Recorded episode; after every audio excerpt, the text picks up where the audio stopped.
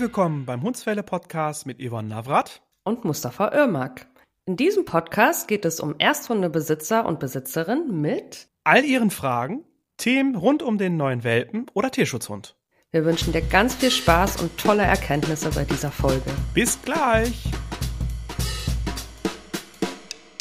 Hallo Yvonne, grüß Hallöchen dich. Mustafa, einen wunderschönen guten Morgen. Schönen Morgen, ich hoffe dir geht's gut. Ja. Und dir? Wie geht's dir? Ja, ja außer das Wetter. Oh ja, ne? ja Ey, alles oh, regnerisch oh, ja. hier in Lippe. Kannst echt nicht mehr sehen, diesen, diesen Regen. Und ich auch nicht. das Arbeiten draußen bei Regen ist eine Freude ja. hoch 10. Ja.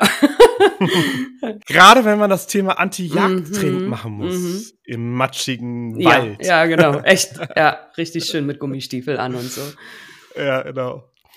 Ja, wir hatten ja die letzten zwei Folgen zum Thema Anti-Jagd-Training ja gehabt und in der letzten Woche haben wir darüber gesprochen, wie wir dieses Anti-Jagd-Training analysieren. Also wir haben ja gesagt, dass wir das Thema mit der Videoanalyse mhm. machen. Also wir schauen uns erstmal die Kunden mit ihren Hunden an. Was macht der Hund dabei? Also wie sieht der körpersprachlich aus? Also wie sieht dein Ausdruck aus? Ist er wirklich ein ernster Jäger oder ein, ja, ein Spaßjäger, mhm. also ein Just for Fun Jäger? Und vielleicht könnt ihr euch noch mal daran erinnern. Also wir haben ja äh, die Erna, die gerne über ja, Vögel im Garten gelernt ja, hat, ja. Vögel hinterherrennen ja. möchte, viel Spaß dabei hat und die arme Lena momentan echt ja an ihre Grenzen kommt und nicht weiß, wie sie das handeln soll. Und beim ersten Mal habe ich erstmal geguckt, was macht die Erda da gerade? Hat sie wirklich Spaß? Ja, sie mhm. hat Spaß. Mhm. Und wir haben, wie du schon letzte Woche gesagt hast, den Rudi auch angeguckt. Der ist ja letzte Woche für 20 Minuten abgehauen mhm. und war da mal im Wald unterwegs, ja. Paar Minuten mhm. weg, genau. Und da vermuten wir ja, dass es ein ernster Jäger mhm. ist, weil seine Herkunft sagt ja alles. Ne? Er ist mhm. ein Tierschutzhund und wahrscheinlich bringt er die Genetik mit, dass es da so ein bisschen ernster läuft. Dass er auch jagen kann ne, dass er, also der kann das wahrscheinlich Auf jeden Fall. auch, ja. Auf jeden Fall. Was machen wir heute? Heute ist ja Teil 3. Heute schauen wir uns den Praxisteil an vom Anti-Jagd-Training. Also wir haben erst über die Analyse gesprochen mhm. und äh, also die Videoanalyse, um zu schauen, was hat man eigentlich für einen Jäger. Und jetzt geht es ja darum, wie wie gehe ich damit jetzt um mit, mit, mit dem Fazit, also mit, der, mit dem Analysefazit und was kann ich tun, um meinem Hund das Jagen abzugewöhnen bzw. zu managen. Das heißt also, Schritt Nummer zwei ist der Praxisteil und da geht es erstmal los mit Ziele formulieren. Also das finde ich immer ganz wichtig, äh, zu Beginn eines Trainings erstmal wirklich eins selbst oder mir selbst klar zu machen, was möchte ich denn eigentlich haben? Also was, was soll denn mein Hund können und nicht können? Wichtig bei diesen Zielen ist es, dass die positiv formuliert sind. Also nicht zu sagen, mein Hund soll nicht jagen, sondern wirklich zu beschreiben, wie möchtest du mit deinem Hund durch den Wald spazieren? Also mein Hund läuft ohne Leine durch den Wald, ist immer rückorientiert, entfernt sich maximal fünf Meter von mir. Also diese positiven Formulierungen finde ich sehr wichtig. Das motiviert einen selbst auch da wirklich dran zu arbeiten. Und sie sollten auf jeden Fall realistisch sein, diese Ziele, vor allem mit Zeitangaben auch realistisch sein. Ne? Wir haben das öfters jetzt schon gesagt, ein Anti-Jagd-Training dauert mindestens sechs bis neun Monate. So lange braucht es einfach, bis eine neue Gehirnstruktur an angelegt ist, die auch automatisch abgespult wird, also die wirklich so verankert in dem Hund ist, dass er das abrufen kann, jederzeit und auch bedingungslos. Also realistische Zeitangaben, realistische Ziele. Ich sage immer so schön, also aus einem Jagdhund machst du halt keinen Pudel oder so, ne? Also jetzt mal überspitzt gesagt. Also das ist so, wenn du mhm. einen, einen Hund hast, der genetisch bedingt das Jagen mitbringt, dann wird das nie ein jagdfreier Hund werden. Ne, das ist, das muss man realistisch Nein. betrachten und auch so mhm. realistisch gucken, wie kannst du das für dich in deinen Alltag auch umsetzen, das Training. Also hm. ich habe das in meinem letzten Workshop erlebt, eine Kundin, die halt mitten im Wald wohnt und der Hund natürlich schon, also schon aus dem Fenster gucken ja schon im Jagdthema war. Und da muss man dann wirklich gucken, okay, wie kann ich meine Ziele setzen, dass zum Beispiel ein Schritt erstmal wenigstens im Wohnzimmer funktioniert, bevor ich überhaupt rausgehe. Mhm. Also so kleine Etappenziele, kleine Puzzleteile, wenn die müssen gut funktionieren und dann kann ich den nächsten Schritt gehen, das nächste Ziel angehen. Und ich, wenn ich jetzt für mich Ziele setze, ich nehme mir echt ein Jahr im Voraus. Also ich sage mir, weiß ich, äh, meine junge Hündin soll nächstes Jahr, 2024 im Sommer, ohne Leine durch den Wald laufen können. Aktuell ist sie noch an einer hm. Schleppleine oder wirklich auch an der kurzen Leine. Und für mich ist so ein großes Ziel, ich möchte gerne ohne Leine mit meinem Hund spazieren gehen können. Und aber wirklich als nächstes Jahr oder so. Ne? Das, das hat einfach auch Zeit. Und ähm,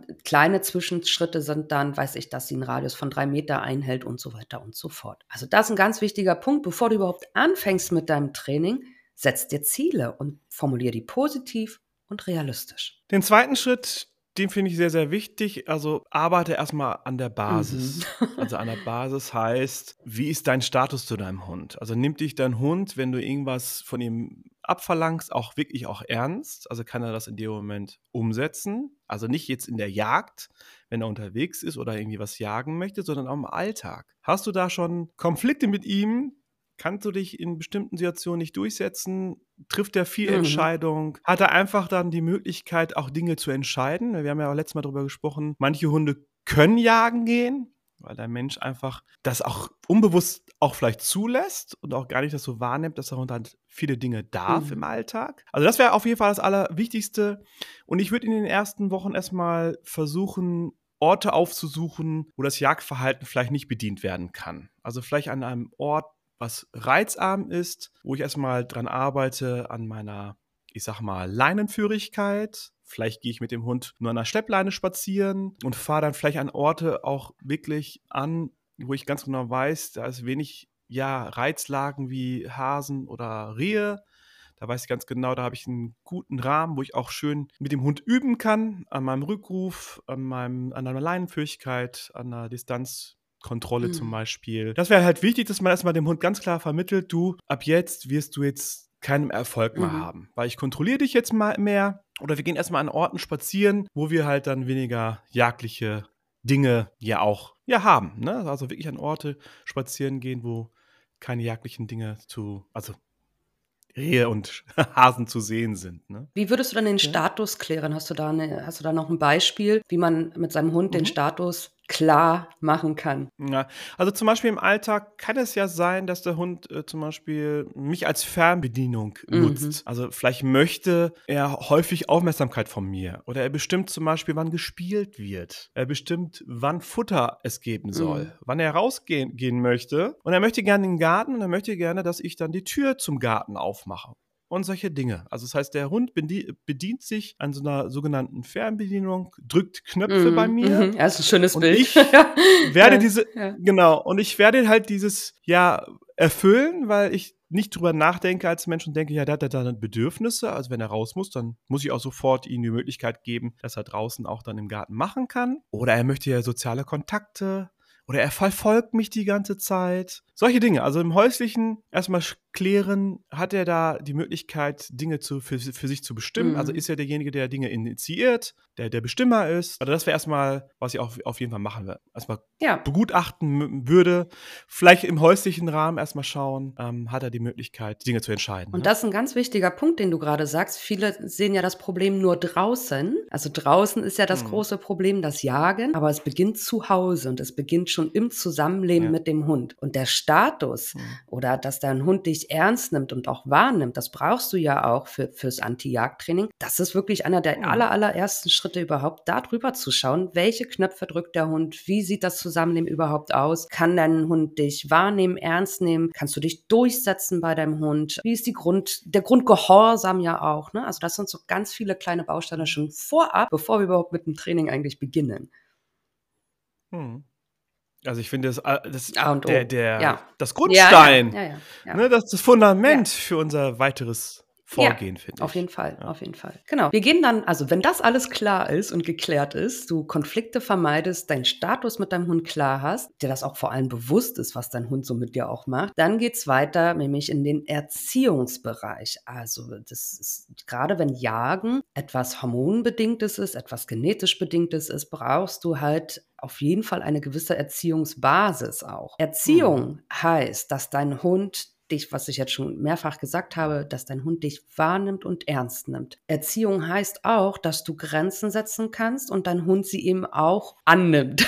dein, dein, deine gesetzten Oder einhält. einhält. Oh ja, genau. Also so eine Verbindlichkeit mhm. und Zuverlässigkeit. Das ist alles, was wir mit Erziehung erreichen wollen. Wir wollen mit Erziehung eine Verbindlichkeit und Zuverlässigkeit des Hundes erreichen durch Grenzen setzen, Orientierung am Menschen. Für mich auch beim Anti-Jagd-Training ein Radiustraining, also dass der Hund einen gewissen Rahmen einhält mhm. ne, und sich nicht verselbstständigt draußen. Das, das funktioniert halt nicht mit jagenden Hunden, weil dann sind sie halt direkt weg. Mhm.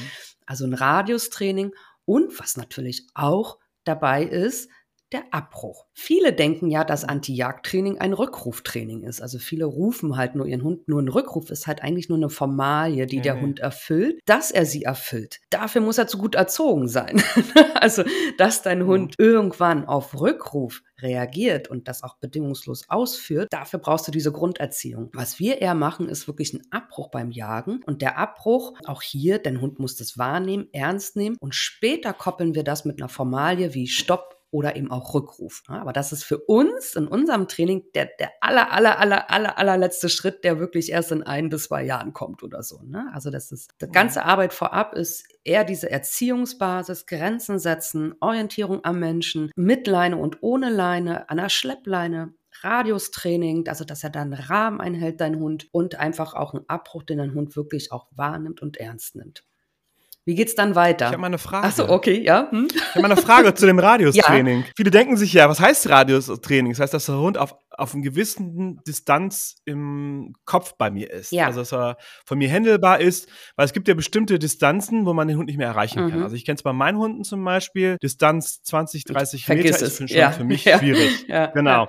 Deswegen, äh, was heißt Distanztraining? Das heißt also, wie, wie groß sollte der Radius denn sein äh, bei so einem jaglich ambitionierten Hund. Wenn ich am Anfang des Tra wenn ich am Anfang des Trainings bin, dann haben meine mhm. Hunde, die jagdlich ambitioniert sind, einen Radius von ein bis drei Meter. Und je nachdem, mhm. ähm, wie weit wir dann fortgeschritten sind im Training, erweitere ich den halt. Also fangt lieber mit einem kleinen Radius an. Ihr könnt den dann natürlich mit, mit eurem Fortschritt immer, immer weiter vergrößern. Mhm aber genau wie du sagst, je weiter dein Hund körperlich von dir weg ist, desto weiter ist er meistens auch gedanklich von dir weg. Oder sie wissen einfach, mhm. dass du keinen Einfluss mehr hast, weil zehn Meter ist halt schwierig, da ranzukommen am Hund. Ne? Also körperlich mhm. für uns, wir müssten dann schon wirklich laufen. Und auch, ähm, also auch da braucht man auch gar nichts mehr sagen. Wenn dein Hund zehn Meter weg ist und mhm. der die Grunderziehung noch nicht ganz wirklich hundertprozentig sitzt, dann äh, ignoriert dein Hund dich einfach, weil der weiß, du bist zehn Meter weg. Mhm. Ne? So dann kannst du Nein und Aus und schimpfen und was auch immer und das, es, es kommt nicht mehr an. Deshalb ein bis drei Meter, da habe ich halt noch einen guten Einflussbereich, kann die auch notfalls festhalten noch am Geschirr oder am Halsband, ja. ne?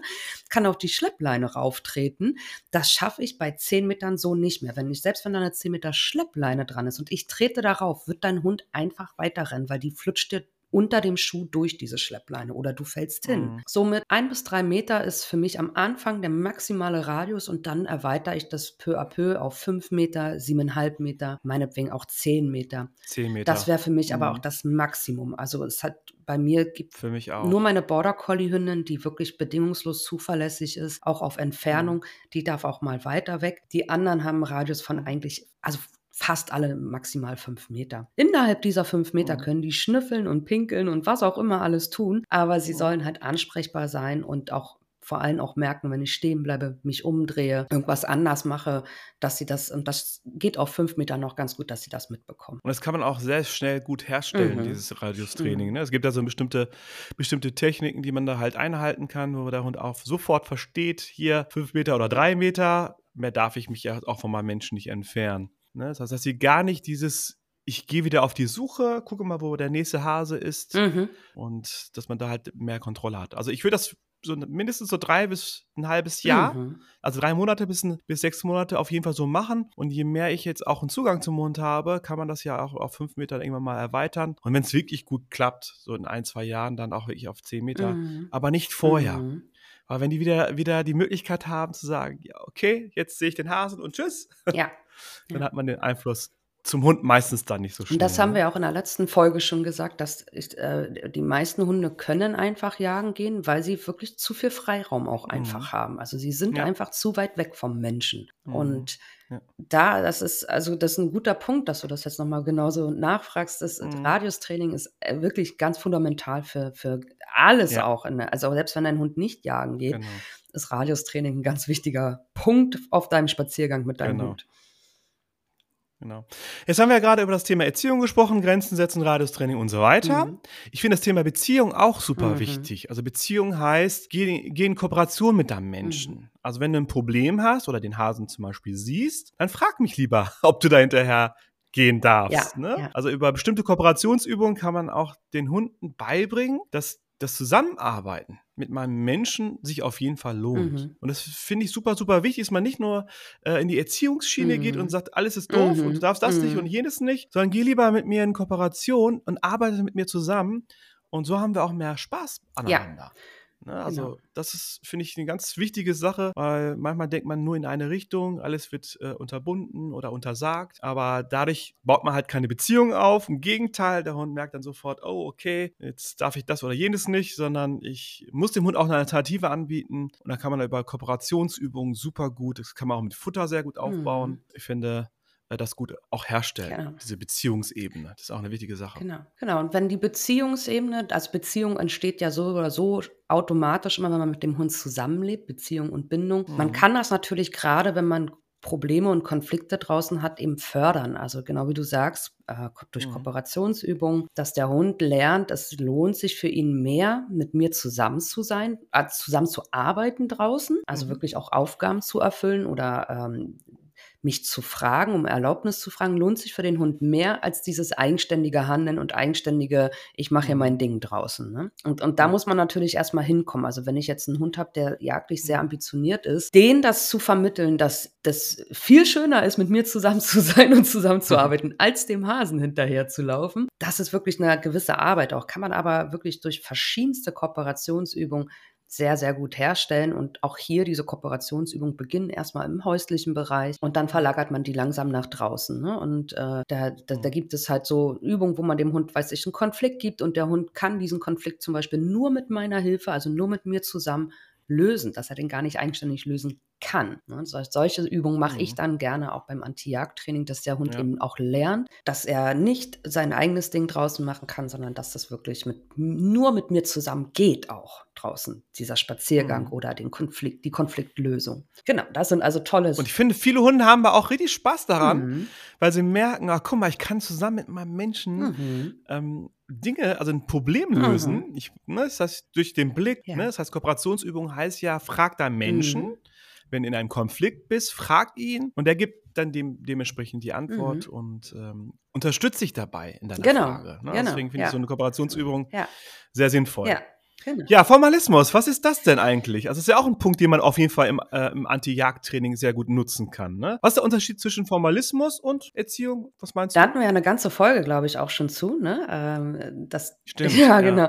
Äh, was der Unterschied zwischen Erziehung und Formalismus. Formalismus ist beim Anti-Jagd-Training wirklich an letzter Stelle. Also das ist das Letzte, was ich, er, Hm. was ich dann halt ähm, erarbeite und dann, das ist ja wie so eine Kette, die man auch erarbeitet. Ne? Also man hat so einzelne Puzzleteile Mhm. und kettet dann diese Puzzleteile irgendwann aneinander. Und Formalismus, das sind Wörter, die ich dem Hund beibringe, also so Formalien, die der Hund erfüllt. Ich komme gerne auch mit Spielspaß, Spannung beigebracht. Also das sind alle Mhm. Kommandos, die ich nehme. Das ist ein Sitzen, Platzen, Stopp, ein Rückruf. Alles, was wir so an Kommandos verwenden, sind alles eben so, so Formalien, die der Hund erfüllt. So, wenn er, wenn er Bock drauf hat. Ja, genau.